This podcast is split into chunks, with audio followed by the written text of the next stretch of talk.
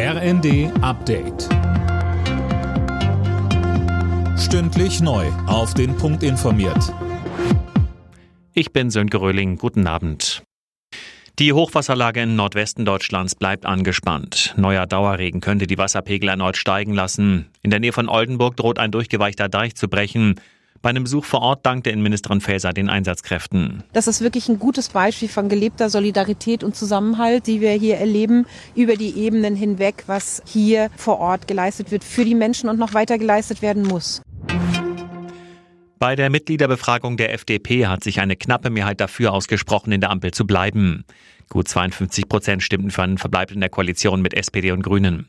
Führende Liberale deuten das Ergebnis als Bestätigung für die weitere Regierungsbeteiligung.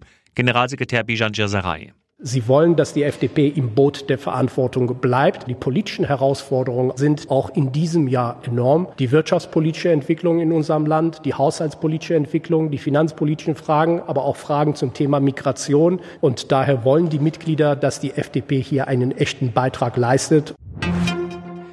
Bei einer schweren Erdbebenserie in Japan sind vier Menschen ums Leben gekommen. Zehntausende Haushalte waren ohne Strom. Die Erdbeben mit einer Stärke von bis zu 7,6 hatten sich im Zentrum Japans ereignet. Zwischenzeitlich war auch vor Tsunami-Flutwellen gewarnt worden. Diese Warnung wurde aber wieder aufgehoben.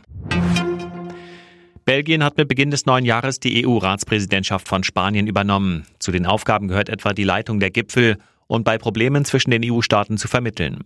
Aktuell ist die weitere Ukraine-Hilfe ein Streitthema in der EU.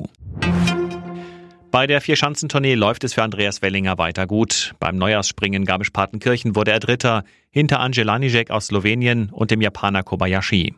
In der Gesamtwertung führt Wellinger damit zur Halbzeit. Zwei Springen in Österreich stehen noch an. Wellinger sagt im zweiten. Es war ein sehr, sehr guter Start ins neue Jahr. Ich freue mich auf Innsbruck und Behofen. Ich hoffe, dass wir faire Wettkämpfe haben, dass dann wirklich der beste Skispringer gewinnt. Und von dem her würde ich sagen, Ausgangsposition ist sehr gut. Weitermachen. Alle Nachrichten auf rnd.de